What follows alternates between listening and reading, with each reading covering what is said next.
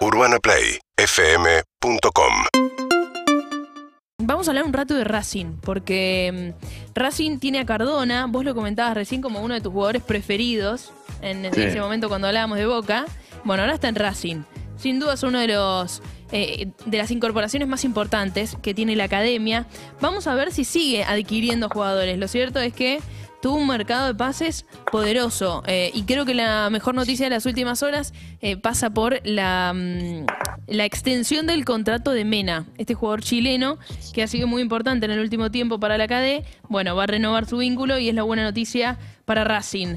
Y después, alguna noticia que surge de los entrenamientos y de lo que sucede en esta pretemporada, que ya está terminando, eh, tiene que ver con la buena fórmula que pueden llegar a ser, atención hinchas de Racing, Alcaraz con Cardona. Parece que se están entendiendo muy bien en los entrenamientos y que pueden llegar a ser ambos parte del once titular y por qué no que le den alegrías a la KD. Y un nombre que sonó en los últimos días tiene que ver con Andrés Cubas, el exjugador de Boca de Talleres de Córdoba, que está jugando en Francia, en el Nimes de Francia, que bajó a la segunda división. Bueno, había una intención de Fernando Gago de querer contar con él en una posición en la que Racing debe reforzarse, o así lo entiende el técnico, la de número 5. Y bueno, Cubas era Claro. una opción. Pero la realidad es que hoy Cubas tiene una lesión, por eso no es convocado a las eliminatorias con su selección, con Paraguay. Tiene un desplazamiento en el peroné de la pierna derecha. Hasta marzo no estaría en condiciones de jugar, así que hay que ver si Gago lo acepta en estas condiciones, lo quiere, lo adquieren o no. O finalmente van en búsqueda de otro número 5 o se conforma con lo que tiene. Las noticias de la KD. Sí, señora. Y Andrés Cubas también suena en San Lorenzo, Sofi querida, eh, que hoy a la noche juega frente a Nacional de Montevideo por la Copa José San Filipo en, eh, el- en- en Uruguay. perdón.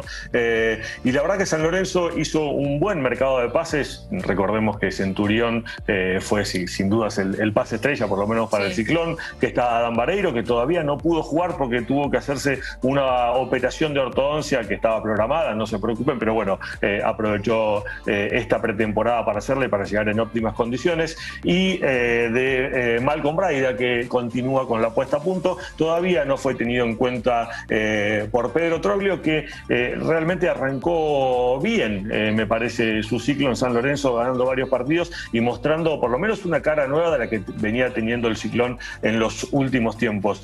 Otra de las decisiones que tomó Troglio es, lo cual me parece muy bien y habla de, de una persona, digamos, de bien, es hablar con los jugadores que no van a ser tenidos en cuenta para que busquen otro lugar, digamos, o sea, Sí. para que busquen eh, otro destino futbolístico. Eh, Donati eh, es el primero, los cual, de los jugadores que, que, que Troglio confirmó que no va a ser tenido en cuenta. Lo mismo con los hermanos Peralta Bauer, Agustín y Mariano, lo mismo con Jalil Elías y el juvenil Francisco Galván. Lo que decías con respecto, con respecto a Cuba, Sí.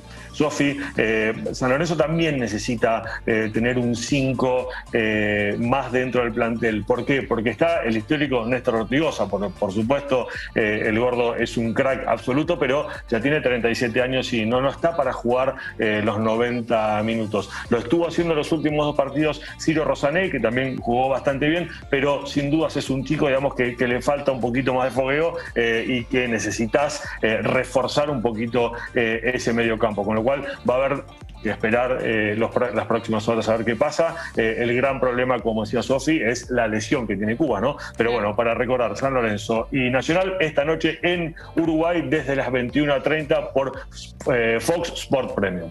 Exactamente. Y ahora nos metemos en las noticias del rojo, de Independiente. Dentro de los clubes más populares del fútbol argentino, sin duda lo que tiene más problemas, conflictos, ya hace tiempo, vienen los conflictos en Independiente. Y esta semana se agregó uno que tiene que ver con las negociaciones y lo deportivo que involucra a River también. ¿Qué pasó con el pase de Elías Gómez? Era Independiente, la dirigencia tenía todo acordado, se metió River en el medio. Primero Francescoli, después Gallardo, llamaron al jugador. River hace tiempo, es verdad, quería a Elías Gómez y venía eh, en charla, sí, y también con el club, con el jugador para contratarlo. Y el lateral finalmente fue al club millonario. Fue una decisión del jugador, prefirió ir a River, pero ya lo tenía casi cerrado Independiente, entonces eso generó cierto ruido entre ambas dirigencias, sobre todo porque el presidente de Argentino Junior, Malespina, salió a decir es Independiente, ya hicimos la venta y después llegó River para ponerse en el medio y ayer lo vimos ya posando Elías Gómez con la camiseta del millonario, así que no es refuerzo del rojo. Quien sí es refuerzo del rojo es Damián Battaglini, que ya puso el gancho, ya es jugador de Independiente, y Leandro Fernández, que ya se entrenó con un permiso especial, todavía no firmó, pero llegó con el pase en su poder después de un pase, un, paso un poco irregular por Nacional de Uruguay. Bueno, llega a sumarse nuevamente, ya tuvo eh, otras, otros tiempos en el rojo y Leandro Fernández nuevamente es jugador de Independiente. ¿Quién sigue ahora? ¿No? Nos preguntamos todavía. Alex Vigo llegará o no llegará al rojo. Víctor Salazar, Teuten también otro lateral que suena. Y aquí atención porque sabemos que necesitan un 9 en Avellaneda. Y sonó el nombre de Ramón Ávila, de Guanchope Ávila, que viene hace rato, que se debería comprar a Boca o, arreglar un préstamo, pero sabemos que Boca lo quiere, lo quiere vender definitivamente. O Adolfo Gaich es el nombre que sonó, pero sabemos que eso significaría otra cantidad de plata y lo vemos difícil para Independiente que vendió a Alan Velasco y que si bien lo vendió en un, en un precio que uno cree que podría ser todavía más caro, todavía no terminó de explotar, me parece, el jugador del rojo. Y es sin dudas una salvación o un alivio para el rojo tener esa plata para poder levantar distintos, distintas multas que tenía y poder incorporar nuevos jugadores. Sí, la buena noticia para el rojo con respecto a Gaich, el ex jugador de San Lorenzo, es que Gaich quiere volver al país, con lo cual, digamos, por ahí hace algún esfuerzo eh, para, estar por acá, ¿no? Sí, exactamente. Bueno, 59 minutos eh, de las 9 de la mañana, ya viene Punto Caramelo, veo la calamelera lista, veo nuestras compañeras listas, tenemos tanda, ya seguimos. Seguimos en Instagram y Twitter. Arroba Urbana Play FM.